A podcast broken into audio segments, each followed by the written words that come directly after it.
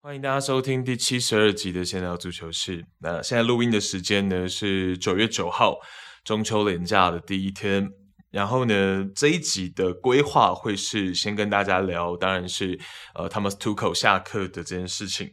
那再来呢，会跟大家去聊到两场的欧冠，周中欧冠的比赛，超在第一轮，RB 莱比锡对矿工，还有利物浦面对到拿破里的比赛。所以这个会是这一集。大概的一个规划。那呃，Thomas Tuchel 在周中下课这件事情呢，是闹得沸沸扬扬。当然，他是紧接着 RB 莱比锡原本的主帅 Tedesco 的后面，大概一个小时之后，就是 Thomas Tuchel 下课的这个消息。哦，当然以这个执教生涯的成绩来说的话，然后包括执教俱乐部来说，Thomas Tuchel 这件事情是更来的让大家诧异。而且就是 Tuchel 是比较没有心理预期的，对于大家来说哦。但是 Tedesco 确实是本来就稍微有一些些的风声哦。相对之下，Thomas Tuchel 的下课是让大家更感到呃费解，然后会想要去了解一下、窥探一下这个内幕到底是怎么样。哦，那当然，我们同为局外人，就是其实大家都只能比较呃片面通过外媒去。大概了解，就是说这件事情可能的一个发生的过程，然后可能我这一集也只能用一个讲故事的方式去跟大家带说这件事情。从我总结媒体的一些说法，可能故事脉络会是怎么样。那最后我会跟大家讲，就是我个人对于这件事情的一个简单的看法，跟大家分享一下。所以这个大概会是我们聊 Thomas Tuchel 的方法。好，那这个故事的开头呢，是阿布转卖球队。那现在拥有切尔西的呢，是 Todd Boehly 领衔的财团，但最大股东其实是投资公司 Clear Lake Capital。哦，那 Todd Boehly 则是控股股东，拥有大部分的实权。改朝换代，自然会有过渡期，所以 Todd Boehly 跟 Clear Lake Capital 的创始人 Ike Boehly 两人其实是清楚地向 Tuchel 表示。在任命新的体育总监以前，他将拥有完全的转会自主权。但同时 Toco 也被告知，他必须接受俱乐部的新文化。一开始呢，Toco 对于这个额外责任欣然接受，并且跃跃欲试。但未曾想，原本在球队和 Toco 向来沟通顺畅的总监 Marina g r a v n o s k a y a 还有这个顾问 Petr Cech，两个人都在六月份离开了俱乐部。哦，所以这也是造成了 Tuchel 和 Bolly 关系紧张的根源。七月份 Pre-season，切尔西在美国洛杉矶，大概是七月十五号，Tuchel 接受媒体采访的时候说了一些话。一脸疲惫的 Tuchel 说：“我无法想象我在俱乐部停留的时间比过去的 Marina 还要长。转会不是我喜欢做的事。”从长远来看，重点还是应该放在摆在执教身上。但目前我的帮助是被需要的，我有必要站出来承担转会的这些责任。我每天都直接与 Todd Boehly 联系，有时候每天不止一次，因为我知道我们的俱乐部正在转型和变革，我们需要亲力亲为，别无他法。从言谈中不难听出 Tuchel 对于此事的几分无奈和厌倦。而且在那段时间他 Boehly 就是球队的老板兼临时体育总监，所以两人的关系是进一步被迫尴尬。一种说法是，后来 Tuco 就并未总是亲自出面参加转会的相关会议。一种说法是，除了最后压哨加盟的 Zakaria，其他每一笔签约 Tuco 都有确实参与。Tuco 不喜欢日常接听转会的相关电话。图克也不比一些更资深、有过过去英超年代资历的主帅那样善于亲自招募球员。当图克以为自己终于撑过了转会窗，等到新的体育总监被任命，一切场外的事情就能迎刃而解。当他这样去思考的时候，却在自己执教切尔西第一百场比赛的隔天早上，接到了 Todd Boehly 下课的电话。那这个就是 Thomas Tuchel 这一次的故事，然后大概简单的帮大家整理这个过程是这样。那呃，对于我个人来看待这件事情的话，我会觉得作为局外人看待这件事情，如果以战机层面去思考，太早了，着实是太早了。加上几名驰援不过是刚刚到，更显得这个早让人意外跟费解。好，但如果以上下属关系去思考这件事情，这件事情就不应该存在正解，因为连他们自己的视角都大相径庭。有时候作为老板，挑选下属可能就是工作能力和契合度的权衡。有时候无可厚非的，可能契合度或者直白一点，顺眼程度、受控程度。更重要一些，而作为自己领域顶尖的员工来说，同样有很多想法是不容易被搬迁、被说服、被勉强的。君主把臣下当手足，臣下就会把君主当腹心。这时候就是看老板有没有想法，愿意一部分去纵容下属的任性。好，所以我好奇的是，如果开季的战绩理想一些，他 Boehly 还下不下得了手？毕竟欧冠冠军确实也不是他跟他所经历的，我只能说，如果从局外人的角度来看，我们作为局外人，我们的视角一致也连贯。从 tuck 拿到欧冠冠军到他下课，所以我们会心疼，会不解，会觉得有些无情。这就是我们作为球迷的正解跟合理。想给有工作能力的 Tuchel 请命，一人给他一天，让他继续执教。那单就 Tuco 个人，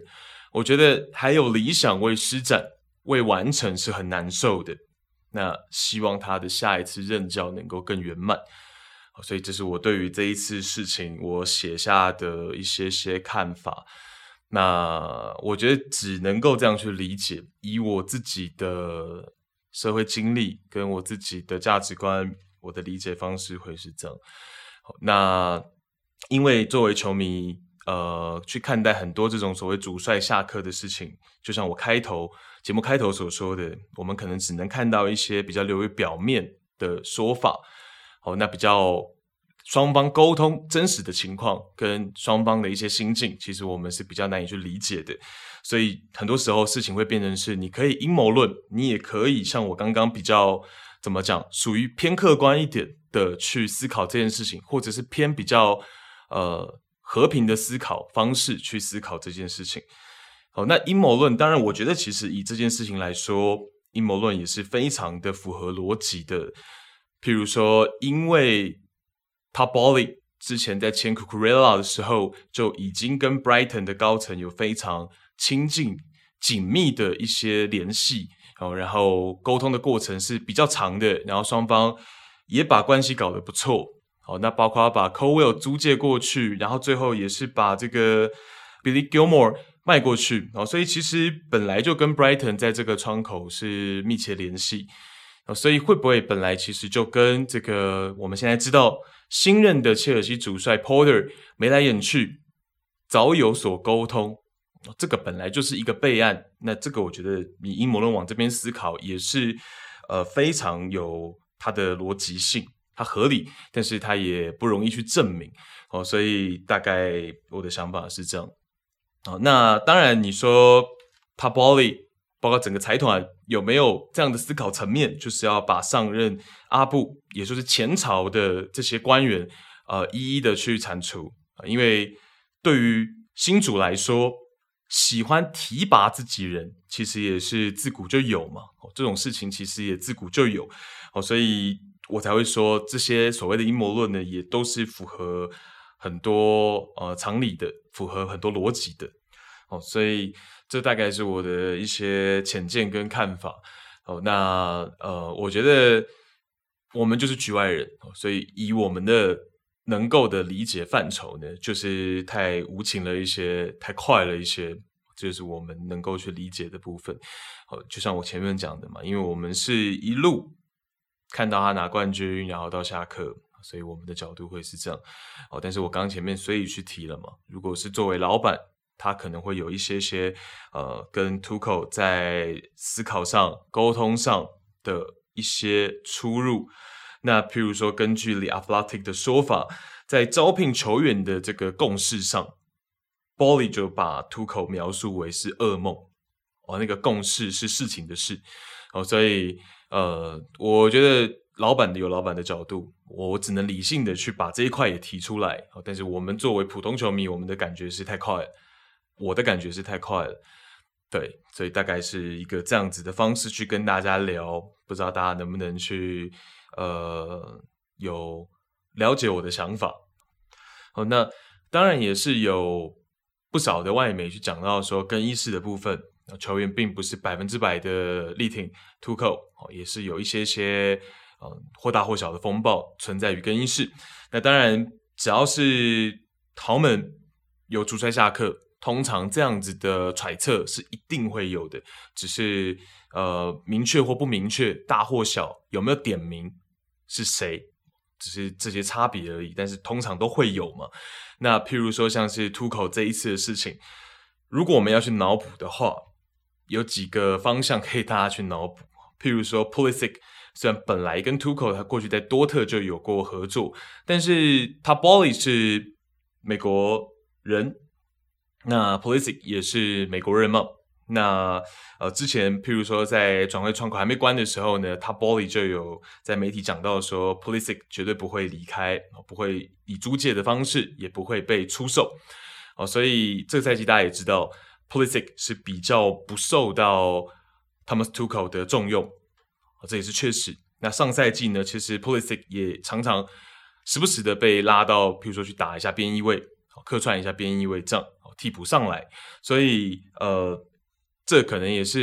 一个可以脑补的点。那再来，譬如说我在事后想到的，本来我一直忘记这件事情的，但是事后我想到的，譬如说 Loftus-Cheek，因为看起来他是愿意的嘛。我们看到他打右边翼位的几场比赛，其实感觉他是还蛮认真的去做不管攻守的事情。哦，但是其实想起来，就是 Loftus-Cheek 过去其实他是不太愿意防守的。哦，过去在 Mourinho 帐下的时候，其实就有蛮多次他去讲到说自己就是喜欢打进攻中场，他不太喜欢去防守。那过去也常常被大家去挑剔说，哎，觉得他的场上防守端的跑动，或者说进攻端的跑动，都有一点点不是这么的积极。哦，所以呃，我不知道是，就是说这个也是可以去揣测嘛。哦，就是我个人自己去想到，哦，那听到 Tuchel 下课，然后一联想。譬如说 Polisic 跟 lot of trick 就是我去联想到的哦，那再来可能就是譬如说切尔西最近在场上的一些些，你就感觉我为什么之前去提到说 Reece James 跟 Tiago Silva 在场上有一些争执的情况，那譬如说像是 Tuchel 执教的最后一场比赛，在小组赛欧冠小组赛面对到 Dinamo Zagreb，最后看到 Hakim z i e k 有一点点急功近利，他连续两个自由球都想要自己主罚，然后 Reece James 在旁边就不是很开心。哦，像类似这样子场上可以看到说，切尔西的整个团队并不是这么的和睦。那这个也其实也不奇怪，就是说你战绩不是理想的时候啊，场上比赛的时候，大家化学反应很差的时候。你更衣室关系不可能好到哪里去。打败仗通常回到更衣室的时候，大家都会有一些些的或大或小的争执啊、责怪都有可能。哦，所以这个其实也很难去证实。就像我前面讲的嘛，这些都是揣测，很难去证实到底更衣室有没有反 Tuchel 的人存在。那那个人是谁？其实这都只是呃，就是大家只能自己去脑补跟跟臆测。对，懂那。我只是提供我想到的哦，Polisic 跟 Loftus-Cheek 是有可能性的哦。那大家也可以去想嘛，譬如说 Raheem Sterling 来了之后有没有开心，这个也也不知道。Raheem Sterling 来了，Reece James、Mason Mount、Chilwell，其实切尔西的英格兰球员是非常多，所以我觉得就这个角度来说的话，请到 Porter 回来执教也是一个不错的，呃，就这个角度来说。也是不错哦，不单单是战术方面，其实 Porter 作为英格兰主帅，他会不会比较能够跟自己队内的英格兰球员去做沟通？我觉得这个也是呃，请到 Porter 的另外一个利好吧。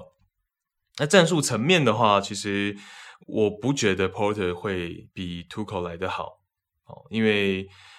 毕竟 Porter 的好是执教 Brighton，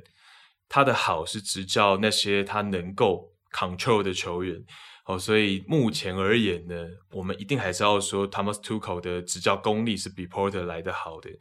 那战术方面，本来两个人就都非常有想法，都非常痴迷于足球这块啊，所以我觉得暂时而言，对我来说，Tuchel 的战术是不会逊色于 Porter，不会有这个说法存在。所以 Porter 来呢，就不过就是说，他也是一个很有足球哲学、很有想法的主帅，但是他可能要马上被承认说。他到 Tuchel 这个程度的时候，我觉得还需要可能这个赛季的证明啊，或者是一个欧冠成绩的证明啊，会来得更呃切实际一点。所以这是 Porter。那 Porter 其实上任之后，他有去讲到说，对于执教切尔西，Porter 就表示说，能够代表这个梦幻般的俱乐部，我感到无比自豪和兴奋。我很高兴能与切尔西的管理层合作。那并期待着能与众多优秀的球员会面跟合作，我会一起打造一支让球迷感到自豪的球队。那我也由衷感谢布莱顿给我这个机会，特别是主席和所有球员、工作人员、球迷，在我执教间给我的不断支持。这是 Porter 呃一开始初上任切尔西主帅的时候他的一个发言。那像是 Brighton 的主席 Tony Bloom 在事后他的发言。其实我觉得是蛮有格局跟气度的。如果我们的前提是 Brighton 也是在很短的时间内才得知切尔西想要 Porter，就放走 Porter 的这个前提的话呢，呃，Tony Bloom 的发言其实是我觉得是值得称赞的。哦，他的发言是说，我们俱乐部会非常想念 Porter，他为他的继任者留下了出色的遗产。俱乐部处于有史以来最高的位置，并带领我们上赛季取得了历史上最高的成绩。我要感谢 Porter 和他的教练团在这里所做的工作，并祝愿他们未来一切顺利。好，所以如果那个前提存在，就是说，其实切尔西打完 Dinamo Zagreb 之后，Brighton 才接获切尔西这边想要 Porter。如果是这个前提的话呢，那 Tony Bloom 的发言是我觉得很很大拇指的。好，但如果是可能提早了几天，甚至是提早一阵子，其实切尔西就已经跟 Brighton 在眉来眼去了，已经跟布莱顿在眉来眼去了。然后，其实 Porter 这个本来其实真的就是备案的话，那 Tony Bloom 这个发言呢，就就没有这么我讲的说啊这么值得称赞哦。所以，但但跟大家表达一下哦，所以我就说这个阴谋论不好判断哦。但是如果你去这样想，就是说 Brighton 在放走 Porter 之后，其他的他们的备案也没有马上浮出水面，他们好像是没备案的哦，因为他们没有马上找得到所谓的接任者跟接任的团队嘛，所以以这个角度来看的话，或许 Brighton 事先确实没有多早就知道，呃，切尔西想要挖 Porter，他说不定真的也是在切尔西打完 Dinamo Zagreb 打完发电机之后才知道的。哦，如果从这个角度看，那或许是嘛，对，所以跟大家分享大概是这样。那呃，我们说 Tuchel 是执教完第一百场比赛之后，就是执教切尔西第一百场比赛之后就下课。那其实，在一百场比赛之前的记者会呢，他就去讲到说，哦，一百非常好。我希望会有另一个一百，然后再另一个一百的到来。他说：“我必须通过我的方式赢得他啊，那个他就是再一个一百，再再一个一百，这个意思。哦，所以其实 Tuchel 就像之前切尔西遇到情况，阿布需要出售球队，然后整个球队在动荡的时候，他是一个很有义气的人嘛，他愿意就是站在最前面，站在整个团队部队的最前面去。”呃，力挺球队，我绝对不会离开。然后我很喜欢这个俱乐部，我会留下来。然后给后面的这些将士们呢，愿意去呃继续比赛，愿意继续拼杀，然后没有顾忌，我们的主帅不会走。哦，所以我觉得是很一贯的啦，就是说，Tuchel 这个人确实他的沟通能力跟上属沟通的能力真的比较偏一般，甚至比较偏下。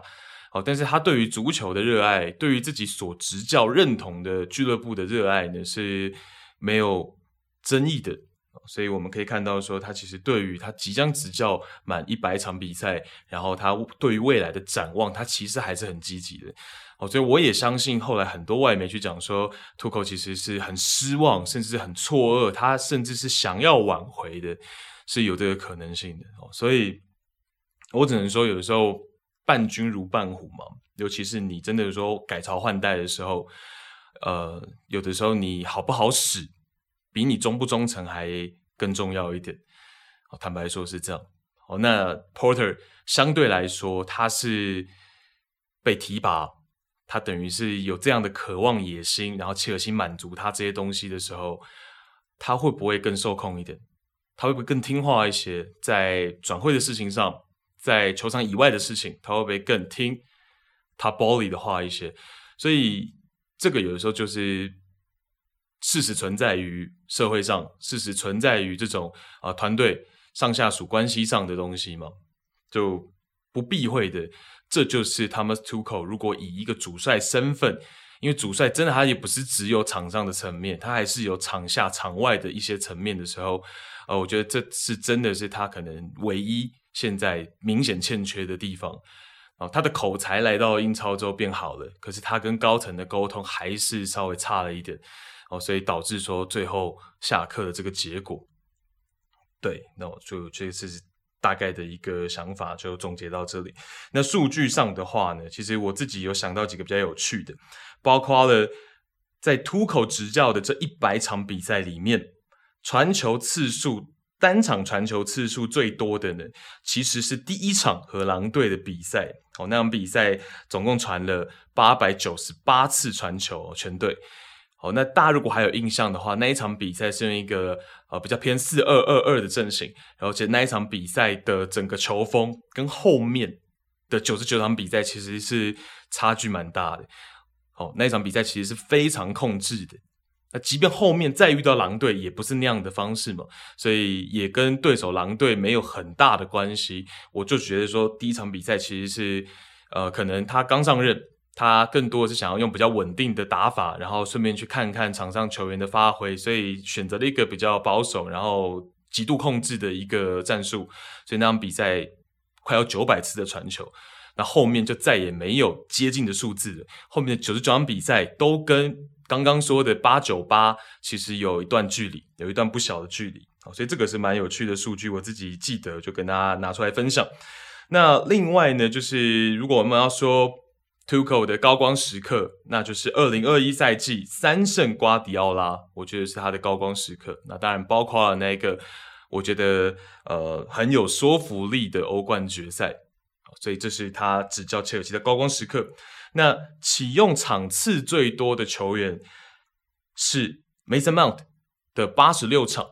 好，但是如果我们是以出场时间来算的话呢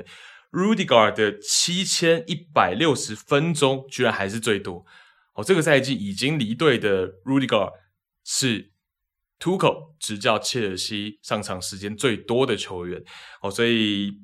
这个也大家都理解，Rudiger 离开对于这个赛季的切尔西影响是非常大的。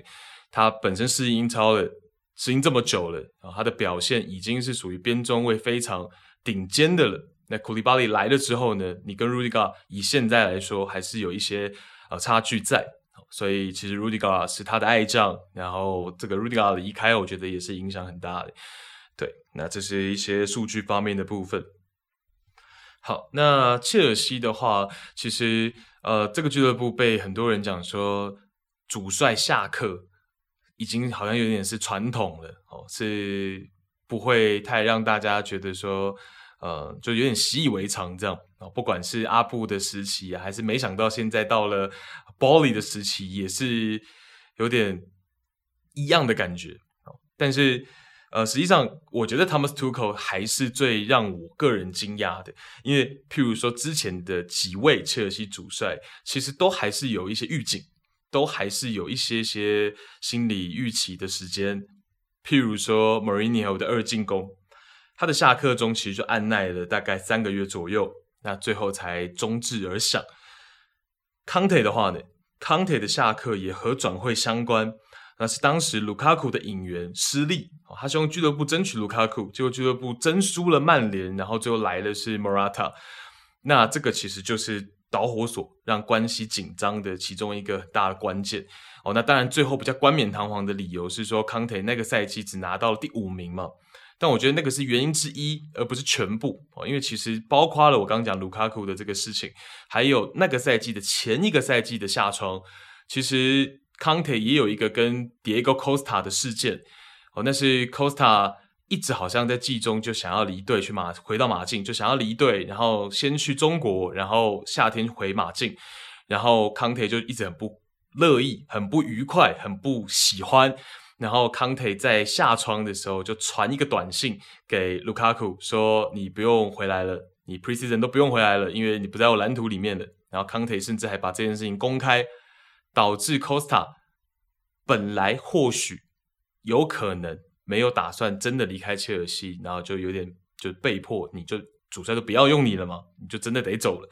哦，这种感觉。所以对于高层来说呢，这个公开的做法就并不是特别的好。好，那再来，呃，隔一个赛季卢卡库的事情又闹得不是特别愉快，那最后那个赛季结束第五名。就离开哦，所以康特的部分呢，你说有没有预期？对于切尔西球迷来说，我相信绝对是有预期的，因为这个过程，你想那两三年我刚刚叙述的，其实一直都不是太愉快了嘛，跟高层哦，所以这个球迷也一定是会有心理预期。那再来，Sarri 的下课，Sarri 的下课其实一大部分是他自己的意思，他想回意甲执教。那再来，Frank Lampard 的部分呢，其实就是一直都摇摇欲坠嘛。战机的部分，那是一个很长线的，都不是特别稳定。哦，所以前几位主帅的下课，在切尔西这边其实都是或多或少有预警的。Thomas Tuchel 是真的没有。Thomas Tuchel，你想十六个月前才拿欧冠冠军，这个赛季转会窗刚关，大家预期的是说可能会有在一个月、两个月，你说在一个两个月表现真的都还是不好。再下课，其实球迷也不会说感到哇下巴惊呆了这种感觉哦。但是呃，马上转会窗刚关不久就下课，这个实在是让大家觉得说哎比较诧异哦。所以其实有所不同的来跟大家聊一下哦。最终 Tuco 也只不过比 Frank Lampard 多待了十八天哦，在位置上多待了十八天，这个真的是让大家比较啊、想象不到。那就如同我前面所讲的那个结论了。单就 Tuchel 个人而言呢，我相信他一定是还有理想未施展完成，很难受。那我希望他的下一次任教可以更圆满。那这个时候就跟他的呃新女朋友好好的去放放假嘛，好好的去重新整理一下自己这一次执教，总结一下自己这一次的执教。哦，因为像是我很喜欢的 Marino，有的时候你总结过后。真的会改变一些你自己的一些沟通上啊、风格上啊，或许就能跟俱乐部、跟自己旗下的球员能够相处得更和睦，也是有可能的。哦，那吐口能力这么强，我认为下一任无论是在哪一支俱乐部，我们一定还是能看到他发光发热。那我们的这个。私讯里面也有非常多的朋友说，我是中立球迷，或者是我不是切尔西球迷，但是我都非常的心疼图克。那我觉得大家的心里都是一样的，会觉得说哇，其实很出色的主帅，为什么会这样？所以希望他的下一份工作能够更好，老板能够更赏识他。哦，这个就是比较真心的一些看法、想法。分享给大家，我相信应该在我们这一集上的上传的时间呢，大家已经听了非常非常多国内外的不一样的角度看法了。我希望我的部分也可以给到大家一些不一样的角度跟心意，哦，不会说都这么雷同这样。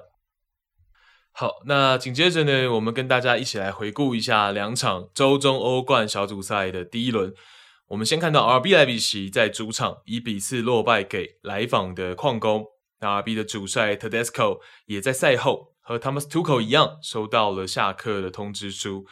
那 Tedesco 呢？我们所知道的是，他是一七一八赛季率领沙尔克零四拿到联赛亚军的那个男人。那他也是跟斯图加特的主帅现任斯图加特的主帅 Matarazzo 还有现任拜仁的主帅 Nagelsmann 是同梯考取教练执照的。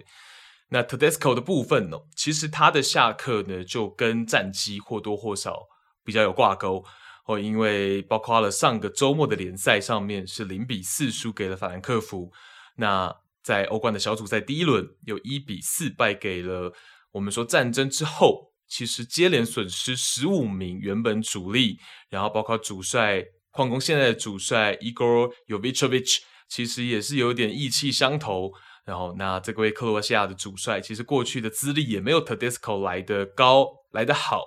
那结果反而是你大败收场嘛。虽然我们大家聊比赛过程的时候，会去跟大家聊到说，RB 这场比赛有一点点 bad luck，但是这个所谓的坏运气啊，也不能作为借口。我们刚才已经讲了，因为矿工其实是已经支离破碎，然后靠着很多的本土小将重新再支撑起来，来去面对这样子欧战的时候，其实我相信 RB 的高层比较没有容忍度。那你说 Tedesco 的牌子有多大？其实也没多大哦。你说相比 Thomas Tuchel 来说，哦，可能这个容忍度又会更低。所以，即便 Tedesco 上赛季是率领的 RB 莱比锡拿到了难能可贵的那个德国杯冠军哦，仍然没办法让他有。真正的保命符能够挺过这一次这关哦，所以大概在聊比赛之前跟大家提一下，那这场比赛的过程呢，其实我们刚讲嘛，RB 是有点运气不好，阵型是四二三幺，Tedesco 不那么常规的阵型，因为因为 Tedesco 在上赛季接任，还有这赛季之初呢，他还是比较常规的会去用三中卫阵型。那也是因为上个礼拜我们刚讲嘛，在联赛是大败于法兰克福，所以在这场比赛选择了一个变阵。但实际上，这个四二三幺在攻防两端的运作，尤其是进攻端的运作，其实我觉得是不错的。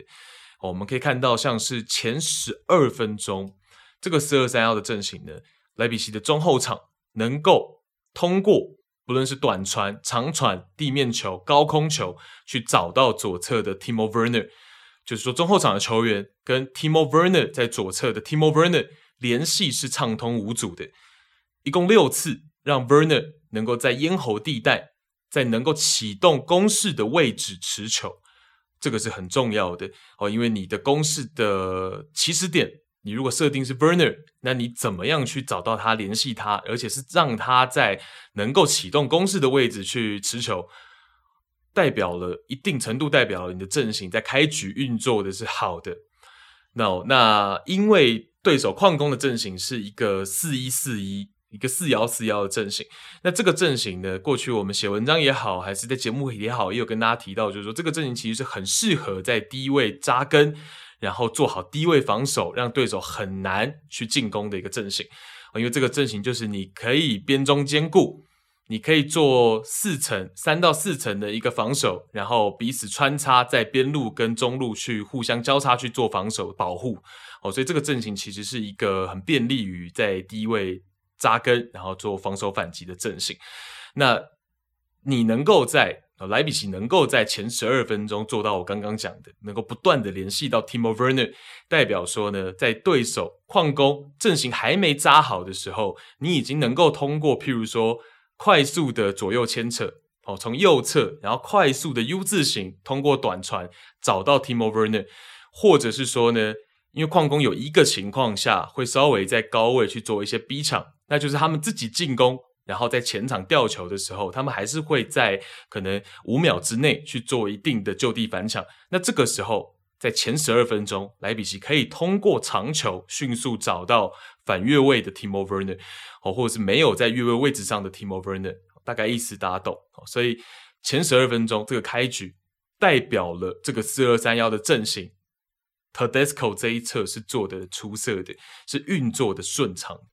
哦，但是第一个就是说你运作的顺畅，那你找到了几次射门位置，但是并没有把握。那再来就是说呢，非常不幸的。莱比锡的门将 Golaci 在第十六分钟是一个非常低级的失误，那导致了自己好的开局，但是却拱手送给了对手一颗进球。哦，所以这个荒唐至极的失误呢，是直接把开局转送给了矿工。那这个球呢，其实大家如果去看 highlight 或者是看回放的话，呃，这个球其实在队友回传给 Golaci 的时候呢，Golaci 离这个。这个 B 场的对手的前锋 Sweat 还有大概十五码左右的距离。然后呢，自己莱比锡的两名中后卫，两个中后卫队友其实都已经拉开站位了，等于是左边、右边，甚至是你前场的四十五度角。我那个时候看到 Soboslai 的那个位置呢，其实也已经是空出来的，等于 Gulácsi 门将 Gulácsi 他有非常多的传球选择，有非常多的出球点供他选择，但是他却选择要踌躇脚下，他选择要去犹豫。那就导致说，最后这个球呢，居然被距离你十五码的 Sweat 给抢断，然后 Sweat 完成了一个三十五码距离的空门长射哦，所以这个其实是有一些些我们讲有一些离谱的哦。那赛后的数据方面，你知道这个呃三十五码的射门通常是不会有很高的 XG 的，但是因为这个是空门的关系哦，所以三十五码的射门，但是却有高达。零点三五的 xG 哦，所以这个数据也是跟大家分享，很有趣哦。所以古拉奇的这个失误呢，基本上是把前面我刚刚所说的这个四二三一阵型莱比锡这边的好都给抹灭掉一大半了。那莱比锡本来还有一点点振奋的是在下半场能够追平，所以其实这个是有一些契机的，让 Tedesco 能够说说不定喘口气。一举把比赛赢下来，或许这个下课就不会发生。在第五十七分钟，是 Simakan 完成了一个进驻的射门，然后帮助莱比锡去追平比数。那那一颗进球呢，其实也是很漂亮。那也是整场比赛莱比锡少有的模式，是他们打一个四二三幺嘛。那前腰位置的 Nkunku 其实就会有比较大的活动的范围跟区域。那那一球是 Nkunku 在整场比赛很少数的回撤到了左侧中后场左侧的位置去帮忙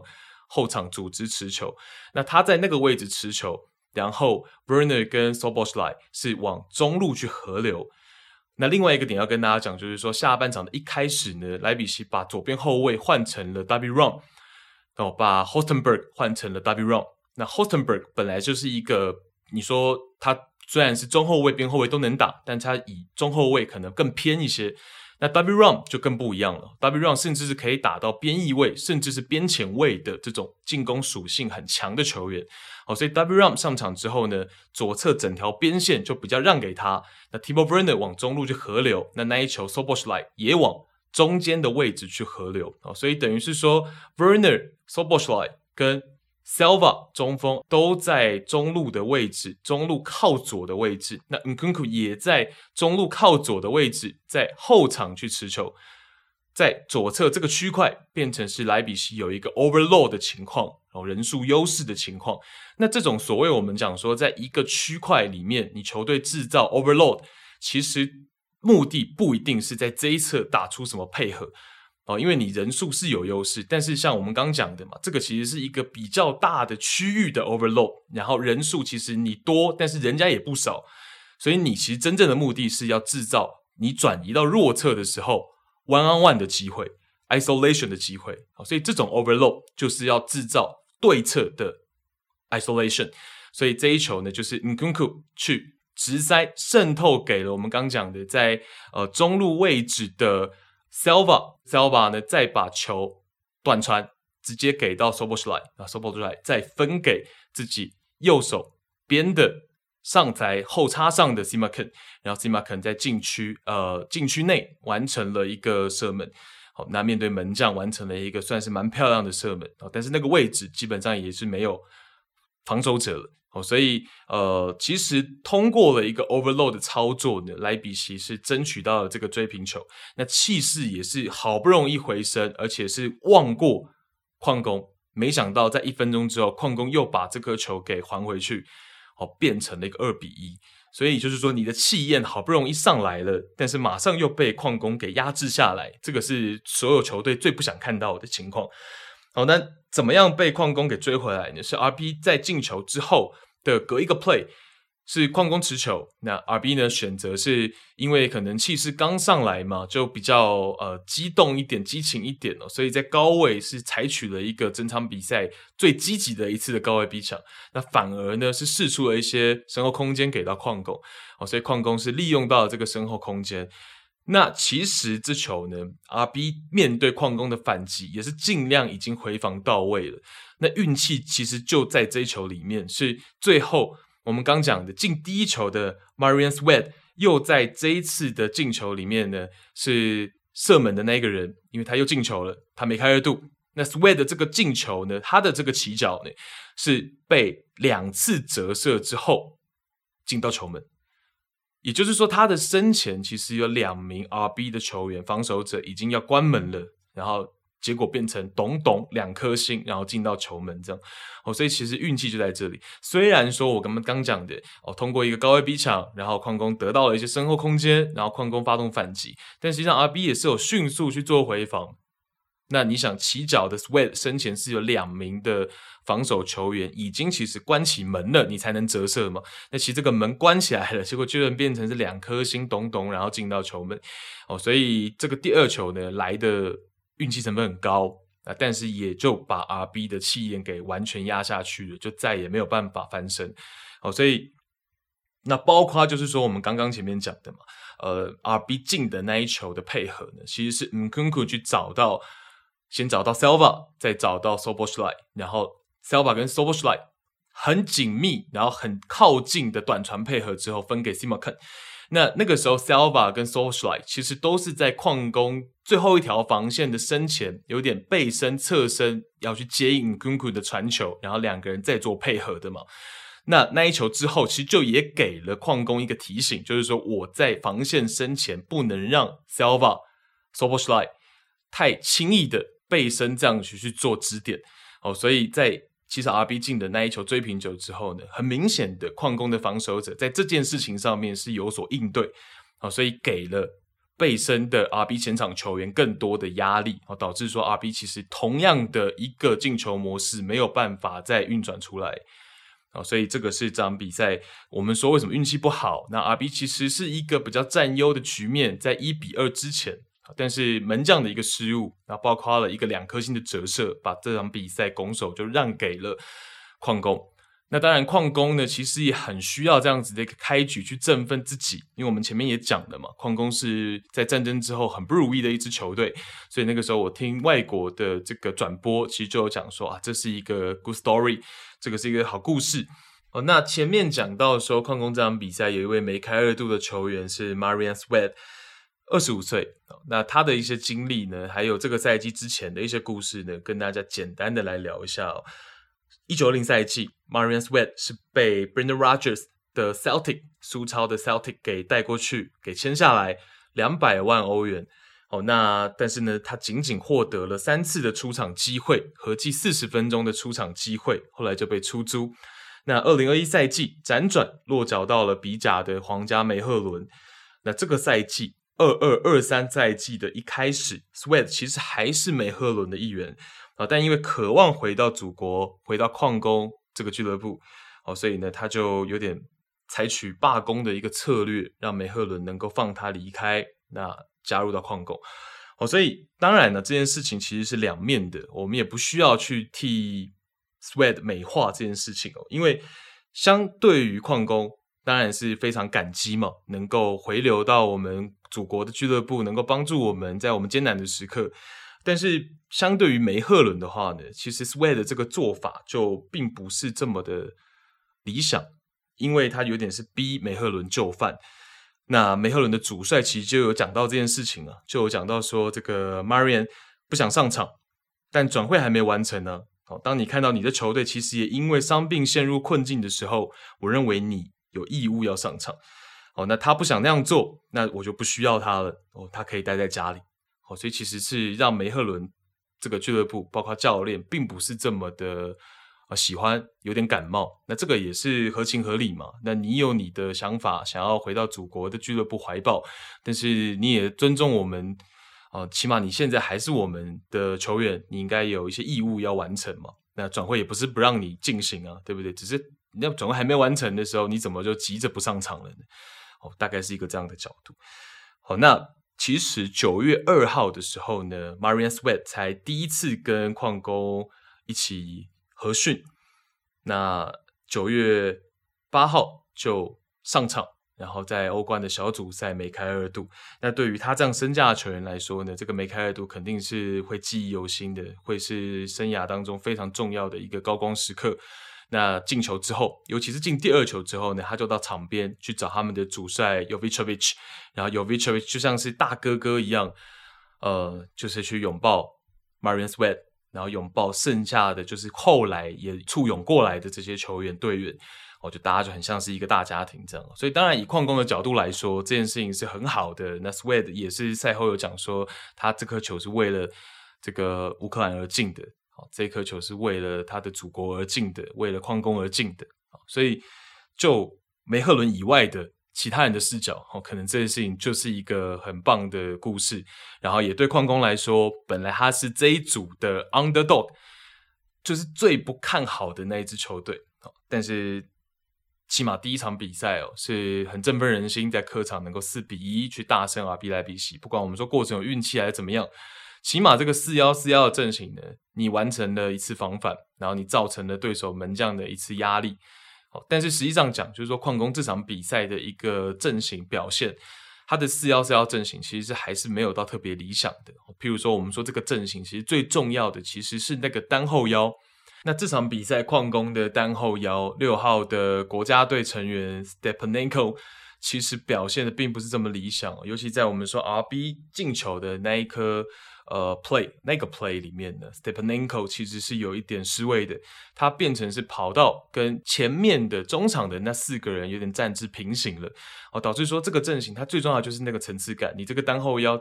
对于防线的保护是很重要的。哦，那其他的球员呢，才可以边中都兼顾嘛，因为你这个位置等于居中的这个防守角色任务是很吃重、很重要的，是一个支点。但他离开了那个位置，变成说防线深浅，才能够让我们刚讲的 s e l v a 跟 s o b o s h l i 在那个位置去做短传的配合，甚或后面分给 Zima。哦，所以呃，矿工的这个四幺四幺呢，以这场比赛而论，我并不觉得他很强大。在防守端并不强大，进攻端也没有到很出色哦，那就要看后面的小组赛，他们自己也有很多地方需要调整跟总结，他们肯定也知道说这场比赛有一定的靠着运气才能够取胜哦，所以这是两队的一个部分哦。那再来就是说，譬如说像 RB，其实 Timo Werner 回到德甲之后，回到德国之后，他的表现也并没有到很出色哦，只有在德国杯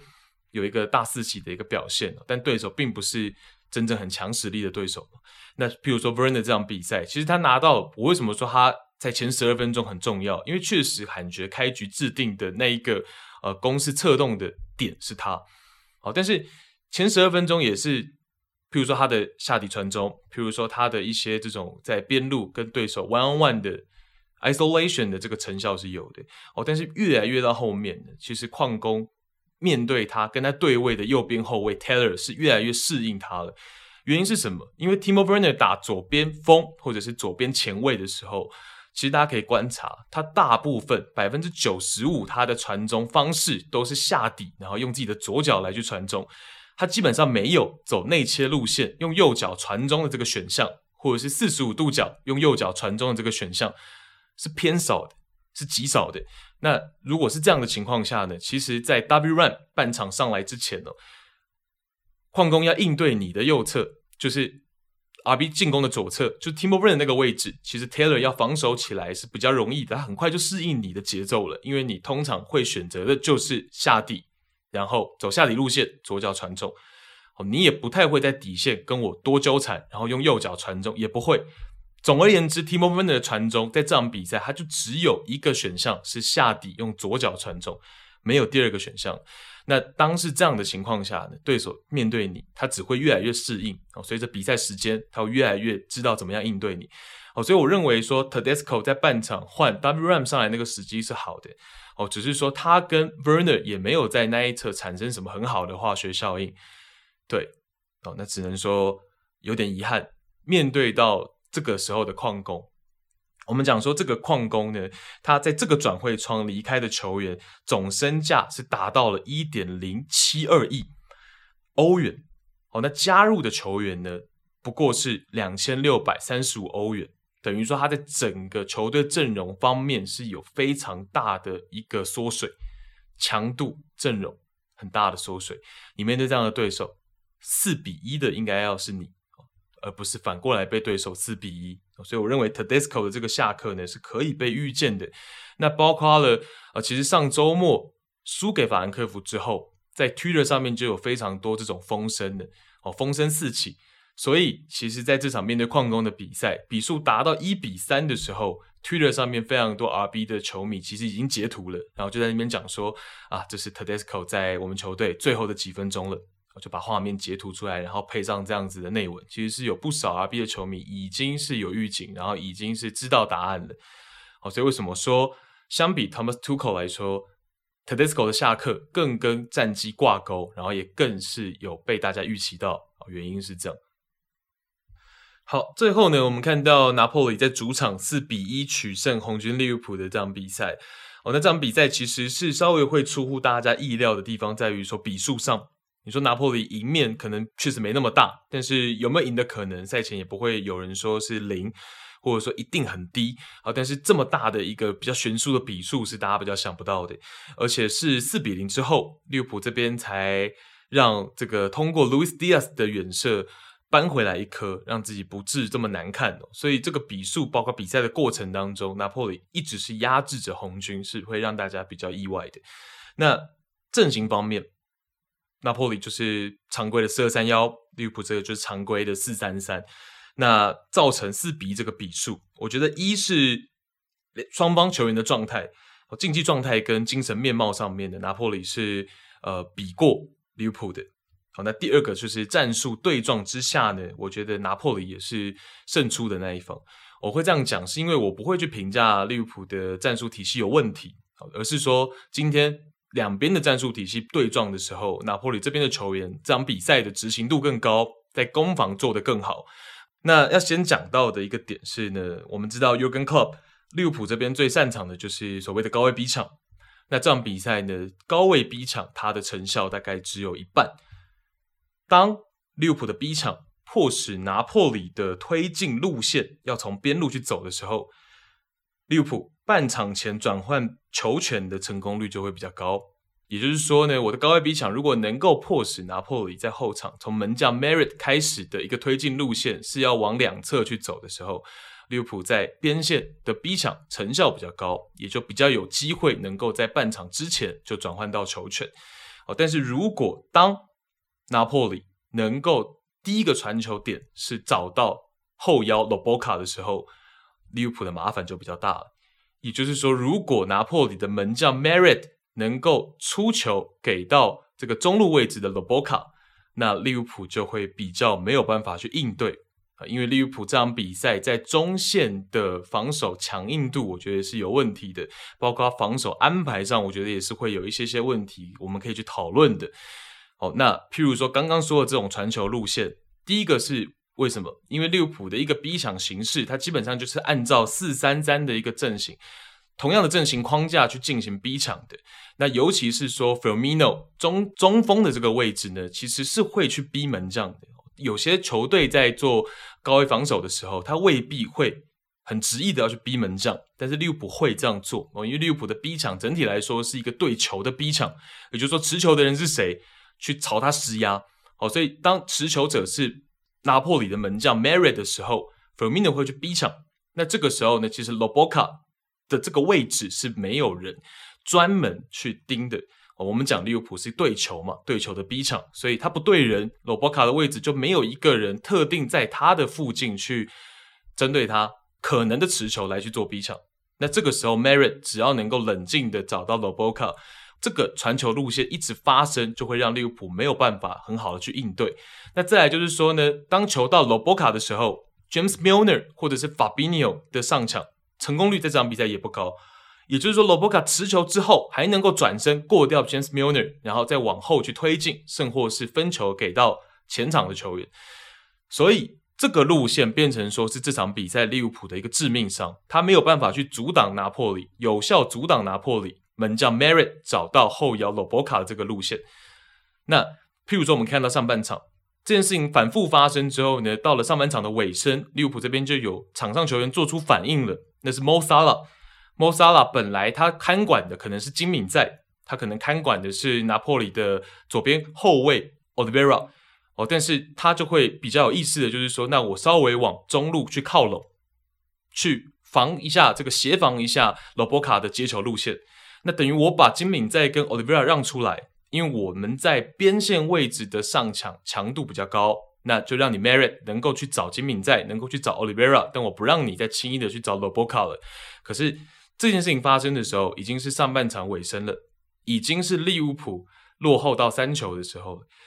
也就是说晚了，也就是说晚了，而且我个人认为这是 Mosala 自己在场上临场的一个经验跟判断，他去做这件事情。对，所以为什么会去跟大家在呃前前一轮的意甲去聊到说拿破里被佛伦提纳零比零守死的那场比赛？为什么我刻意要写一个文章去跟大家介绍拿破里那场比赛也是四二三幺，佛伦提纳也是四三三。那同样跟这场比赛一样的阵型的情况下呢，佛伦蒂纳却能够守到拿破里零封。哦，当然一个前提是说拿破里当然打利物浦会来的比打佛伦提纳更兴奋嘛，也会安排设计得更完善一点，这个当然也是没错。哦，但另外一方面呢，弗伦提纳也是比利物浦相对而言更了解自己同联赛的拿破里，这点也没错。哦，所以我认为弗伦提纳那场比赛呢，值得写文章。原因是因为他把四三三在高位防守的时候去运用到一个有点半盯人的模式，他的设计方式是特别的哦。他的四三三呢，是我把我的单中锋加上我两名中场球员去限制拿破里你的两名中后卫加上罗伯卡，等于说拿破里这个门将除外，在后场的三角形是被我的人做一个盯人对位的动作给。封死了！我不压你门将 Merit，我去压你身前中路的两名中后卫跟罗伯卡，先断掉你的这个中路的传球路线。那这个时候，拿破里通常如果我的这个三角形被压制的时候，另外一名后腰 z a m b o n g i s a 他是会回到罗伯卡的身侧去做接应的动作的。那佛伦提纳呢，就是让左边的中后卫 Quata 去上抢，也是半盯人。纯盯人的味道去盯，如果 z a m b o n g i s a 要去接应罗伯卡了，我就上去那个位置去盯你的这个 z a m b o n g i s a。那另外一名，譬如说拿破里的前腰 Zielinski 也要去支援罗伯卡的时候，支援后场组织的时候，好，那他 Zielinski 如果是往譬如说球场分一半嘛，他如果是在球场的呃。一半的右侧那边要回去去支援罗伯卡的时候呢，这个时候我佛伦提纳仅剩的剩下来的那一名中场球员呢，就去盯你 Zielinski，等于说整个中路的这个拿破里的出球点都被我配掉了，都被我配对掉的情况下了，那边锋去对边后卫，所以我说那场比赛就是一个有一点点盯人味道的一个防守设计。大家如果不是那么清楚的话呢，听我的口述再去看那个呃图，可能会更有即视感一点。好，但是这样子的方式就变成说，拿破里在后场推进，他没有这么的顺畅，他可能就需要说 Merit 传长球去找 Oshiman，找中锋 Oshiman 或者是他可能就要冒着一点风险，在后场比较极限的去做短传。那一旦没有传好，一旦失误，一旦被拦截的时候呢，弗伦提纳就有一个很好的反击的位置。哦，所以利物浦显然是不屑于参考弗伦提纳的那个方式嘛，因为那个方式是会消耗掉我体能的，那个方式是会消耗掉我的一些进攻的能量的，所以那个方式确实不太会是利物浦这样子的强队会想要去采取的。哦，但反过来，拿破里这边就可以不断的去利用 Merit 找罗伯卡这个点，那也是欺负你，像是 James Milner、Fabinho 这些老将，在这个赛季的防守上抢的强度、上抢的成功率确实不高的这个这个点。我来打你这个点，那罗伯卡其实就会很有意识的去面对到 James Milner 的防守的时候，去做一个半转身；面对 Fabinho 的上抢的时候，去极限的提前的去做一些出球的动作，哦，就是规避到你这些中场球员对我的一个施压，那我就能去推进。哦，所以我觉得这个点呢，可能会是两队双方如果第二回合碰头的时候呢，利物浦可以去呃，就是着重去注意的。哦，因为这场比赛真的是你可以看到，有的时候 Merit 出球给罗伯卡，罗伯卡在接球前去做 shoulder check，会发现说，哎，利物浦怎么我的后面没有人？我转头要去看我身后防守者的位置的时候，哎，我发现没有人靠近我。真的，你你去看这场比赛的时候，真的会很常是这样的情况。哦，那可能也是低估了罗波卡的一个一个组织推进的能力。那或者就是说，跟拿破里毕竟不同联赛嘛，那也不是这么常遇到的情况下呢，并没有这么了解，或是也没有去特意针对这个，也是能理解。毕竟只是小组赛而已。但我只是把这点点出来，就是说，为何这场比赛拿破里的推进比想象中的来得顺畅，并没有被利物浦的所谓的高位逼抢压制到什么，影响到什么？我觉得比较重要的点是这个边。那包括我们刚刚讲到的法比尼奥，当然法比尼奥不会这么大幅度的真的去上抢到罗伯卡的位置，这个是能理解。但为什么说他这场比赛在中路的这个防守强度，尤其是这个赛季前面我们有一次聊到利物浦的时候，我就跟他提到说，这个赛季他的一个呃放产的反应，其实是没有过去这么理想的。过去的法比尼是更优秀一点的。那像是这场比赛，我们知道说拿破里这个赛季他的 chosen one，他们在左边前卫。已经忘记了 Insigne，那他们已经找到了他们新的一个接班人 Kvaratskhelia。那 Kvaratskhelia 在这场比赛哦，我们就看到第二十分钟有一个很精彩的运动战的发挥。他在中圈，就是中圈的那个圈内呢，完成了一次三秒内闪过两个放铲的成功盘带。哦，那那一球呢是 Fabinho 先放铲，Kvaratskhelia 过掉。那回防中场的 Firmino 又近他的身，但是来不及做防守动作的时候，又被 Kvaratskhelia 过掉。那最后 Fabinho 再追加一次放铲，结果 Kvaratskhelia 再换脚触球，又再过掉一次。哦，所以在数据上面呢，是以两次放铲，所以说他过掉两次，就是说他有两次的成功盘带。我们前面也跟大家讲过了嘛，譬如说 WhoScored 在算的时候。你需要防守者有做放铲动作，你才算一次成功盘带，你才算一次成功过人。好，但是实际上在画面上来看呢，回防的 Fromino 已经就是像木桩一样被定在那里了，他还没有做防守动作，其实也算是我们如果以中文来说的过掉，其实也算，就是在那三秒内，等于是过掉了三次，过掉了 Fabinho 的两次，然后过掉了 Firmino 的一次。哦，然后他连续的这种左右脚交叉触球之后，过掉了这两位球员，然后还能够向右侧去做分球。也就是说呢，一方面是他的一个出色，那另外一方面就是法比纽这个赛季确实他的放铲的成功率并不高。好，那也是很多对手的球员都会有一些提前的判断，面对他的放铲。那卡巴拉斯盖利亚呢，他的能力跟 Insigne 相比。最大的不同是他比较懂得去利用自己的身材优势。那当然，本来他也比较有身材优势，但是他懂得运用这一点呢，是呃，又是另外一回事。有身材优势跟懂得运用又是另外一回事嘛。那他在譬如说面对利物浦的时候，譬如说面对到 Joe Gomez，他能够说明明先卡到位的是 Gomez，可是他能够卡回来，然后 isolation 的情况下又完爆了 Joe Gomez。哦，那当然这场比赛。讲到 Joe Gomez 就不得讲到，就是说这场比赛其实他算是你要论利物浦的低罪臣的话，他绝对是呃，因为他真的是这场比赛，你说有的时候呃犹豫不决，没有第一时间出球，可能太以为自己的脚下技术是能够过关的，结果被对手抢断，然后专注度也不是这么高。那几次的在后场被断球，那最终也是造成失球了，不可能每一次都被你这么运气好的躲掉哦，所以半场也就是被马蒂给取代嘛，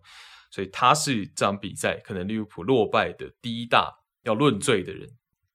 那其他的部分，譬如说像是金敏在的防守，其实我觉得这场比赛也是很出色的。好，拿破里的左边中卫金敏在，那这场比赛譬如说像是四十一分钟的时候，他在边路。被迫跟 Luis Diaz 在那边 one on one，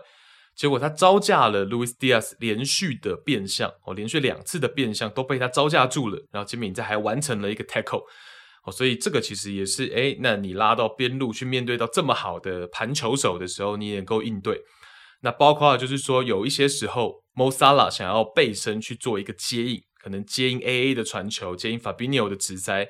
那金敏在可能本来并没有在这个萨拉的身前，甚至并不在他旁边一两步的位置，可是他会马上判断到，然后三步并两步就跑到了莫萨拉的身前去把球拦截。像这样子的画面，这场比赛也出现过一两次。哦，所以金敏在的防守专注度是蛮高的，大家也应该看到这场比赛其实他的防守细节，他的防守专注度是高的。哦，所以其实呃，拿破里在转会窗虽然他损失了蛮多过去的名将，包括了这个 Mertens、Insigne、Kulibali，这些都是他们阵中待非常久的绝对主力，都离开了。但是呢，补进来的球员其实都管了大用，同个位置上面，并没有让他们太想念过去的那些主力球员。那像是呃，Raspadori 也来了，但这场比赛并没有上场嘛。那 Raspadori 其实是一个明面上的租借，但实际上已经是一个义务购买的。就是说，这个赛季是租借，但是赛季结束之后，在明年的夏天是一定会买断的。我记得是三千吗？加上 bonus 是不是三千五？有点忘了。哦，但是 Raspadori 其实就是身份证，就大家都当做是拿破里的球员就好了。哦，并不要去想说他是租借，因为这个会混乱到嘛。有些人可能还以为是租借，但是像 Raspadori 这样子在意甲联赛比较属于比较高阶段的球员。他不太可能会被租借嘛，这件事情很奇怪，所以他其实就是一个租借，然后到了夏天会义务买断的一个 deal，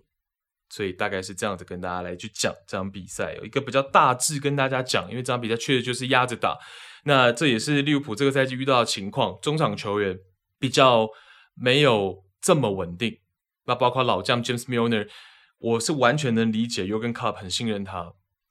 过去 James Milner 在这个克洛普的帐下，其实不管打自由人也好，打边后卫也好，打在纯粹的中场球员也好，其实发挥都是让大家非常能够去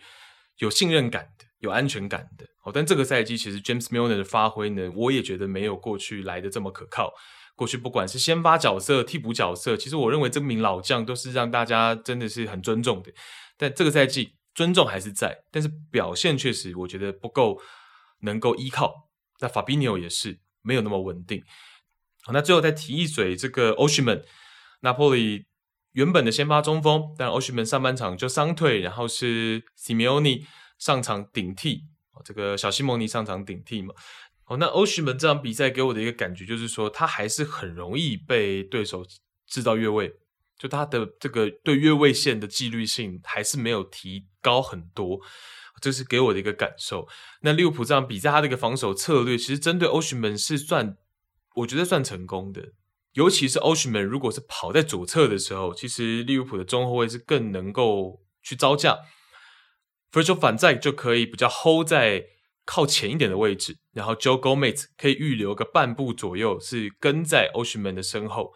那 oshman 就会很有这种越位的可能性。那如果他真的反越位成功的时候呢，Joe Gomez 是比较能够跟得上他的这个中后卫。但如果当然今天 Oshman 是跑在右侧去面对，选择他要去挑单挑这个 Virgil van Dijk 的时候呢，其实 van Dijk 就反过来，他需要往后预留半步，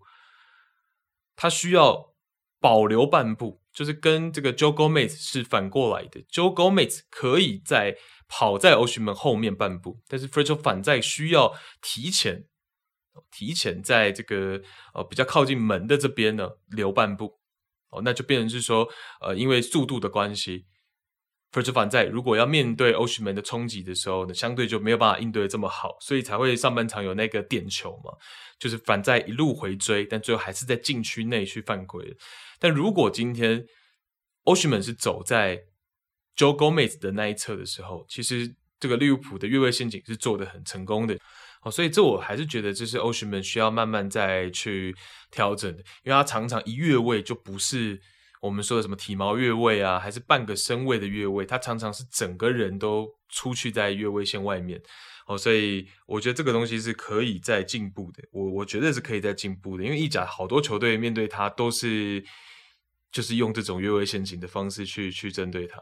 好，那当然有的时候是队友传慢了，他才越位，但更多的时候是他自己真的是跑在越位线以外，他不自知。好，所以这个我觉得是可以大家在观察的，因为他如果能把这方面再提升，就像我们讲的，为什么说 Haaland 的这个这个破坏力这么大？因为他对越位线的这个敏感度是非常高的，他很懂得去想办法反越位成功。但是欧许曼这方面确实是比较呃。来的没有这么理想一点哦，所以这个方面是不是能再提升？对于拿坡里来说，可能这个赛季会更有机会一点。因为上个赛季其实 Spalletti 带的就不差，那但是我一直没有去聊拿破里的原因，是因为上赛季的拿破里其实也没什么特色，他是中规中矩，然后四二三一的阵型，攻防也很平衡，但是他没有特色。对，那上赛季是这样，但我觉得这赛季在进攻端其实更活了一点包括整个运用板凳啊方面，其实 Spalletti 也有更多的空间去操作。那这赛季也没有所谓的 Insigne 这种已经明确要离队的，然后来伤害或多或少伤害更衣室的这种氛围，这样子的事情出现了嘛？哦，所以我认为拿破里这个赛季可以值得我们花更多的心力去关注。或许拿破里会有机会哦。那截止现在录音的现在，他们是排在意甲联赛的第二名嘛，仅仅是落后亚特兰大两分的积分，所以我们可以往后再去观察，看看拿破里这个赛季能够走到多深入，然后包括欧冠的小组赛，是不是后面还能够有像是第一轮这样子的发挥。好，所以这个是这一集跟大家分享的内容，然后也希望大家听得尽兴。再一次中秋佳节愉快，谢谢大家收听，拜拜。